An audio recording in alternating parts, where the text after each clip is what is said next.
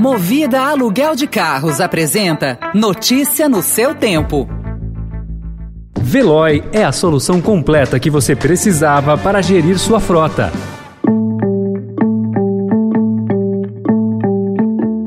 Olá, seja bem-vindo, seja bem-vinda. Começa agora mais uma edição do Notícia no seu Tempo. Esse podcast é produzido pela equipe de jornalismo do Estadão para você ouvir em poucos minutos as principais informações do jornal. Entre os destaques de hoje, OTAN desloca navios de guerra e caças para leste da Europa e Estados Unidos podem enviar tropas. STF pede investigação contra Bolsonaro e Queiroga e os 468 anos de São Paulo, em festa pela independência ciência e pelo modernismo. Esses são alguns dos assuntos que você confere nesta terça-feira, 25 de janeiro de 2022.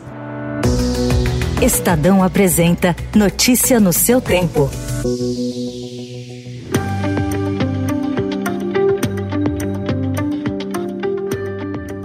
Em reação a uma possível invasão da Ucrânia pela Rússia, a OTAN anunciou reforço de segurança no leste da Europa. A Espanha despachou navios e considera enviar aviões para a Bulgária. A Dinamarca enviará fragata ao Mar Báltico e caças F-16 para a Lituânia. A França estuda enviar tropas para a Romênia e a Holanda deslocou caças F-35. Os Estados Unidos analisam o envio de soldados e equipamentos militares ao leste europeu e países países do Báltico. A decisão é uma guinada na posição de Joe Biden, que vinha adotando cautela para não provocar reação russa e eventual ataque à Ucrânia.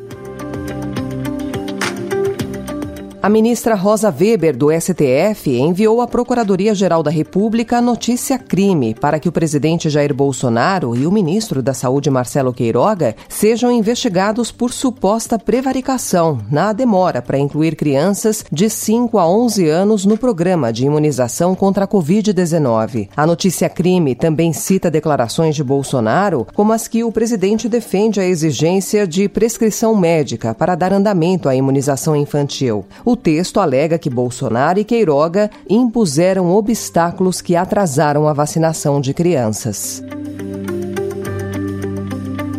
O número de pacientes com Covid-19 internados em leitos de UTI da Rede Municipal de Saúde de São Paulo aumentou quase 600% em um mês na cidade. Segundo o boletim epidemiológico da capital paulista, havia 365 pacientes em UTI ontem. Na mesma data do mês passado, eram 52. Atualmente, a taxa de ocupação das UTIs está em 72%. Esse percentual, no entanto, também é influenciado pela quantidade quantidade de leitos abertos na cidade, que variou ao longo desses 30 dias. O médico Gonzalo Vecina atribui o aumento das internações à transmissibilidade da variante Ômicron.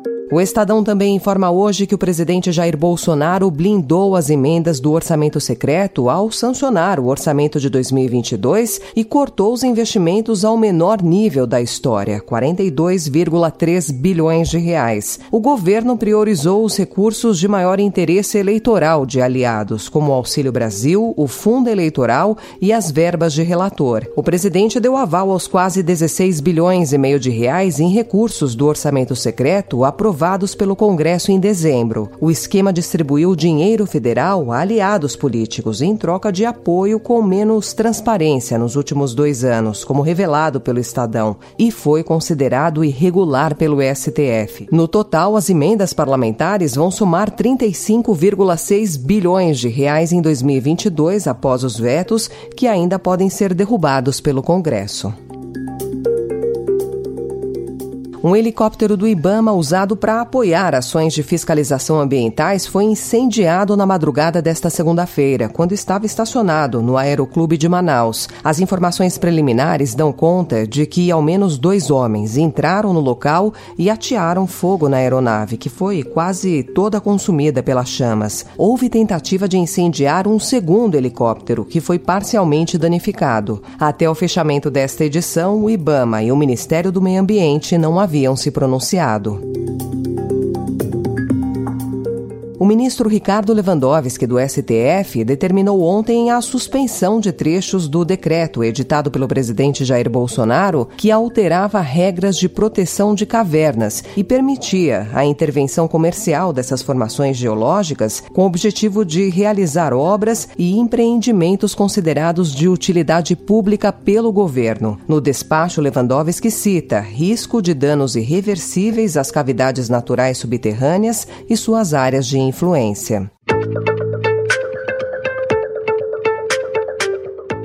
Atual campeão mundial, o brasileiro Gabriel Medina está fora das duas primeiras disputas da temporada 2022 do Circuito Mundial de Surf, no Havaí. Ele vai abrir mão de competir na tradicional etapa de pipeline e depois na de Sunset Beach para cuidar da sua saúde mental. Medina, que no ano passado lesionou o quadril e desde então estava fazendo fisioterapia, não disse quando vai voltar à ativa. Alguma coisa acontece no meu coração. Que só quando cruza Ipiranga e a Avenida São João. É que quando eu cheguei por aqui. Sem grandes eventos por causa da pandemia, São Paulo chega aos 468 anos de fundação com expectativa por outras celebrações. Duas delas são as comemorações de marcos nacionais em território paulistano, o bicentenário da independência do Brasil e os 100 anos da Semana de Arte Moderna. Antes de São Paulo ser a grande metrópole do país, esses episódios reforçaram a imagem da cidade como berço da nação e precursora do Brasil moderno. O prédio do Museu Paulista Paulista, no Parque do Ipiranga, em obras atualmente, será reinaugurado no bicentenário da independência do Brasil.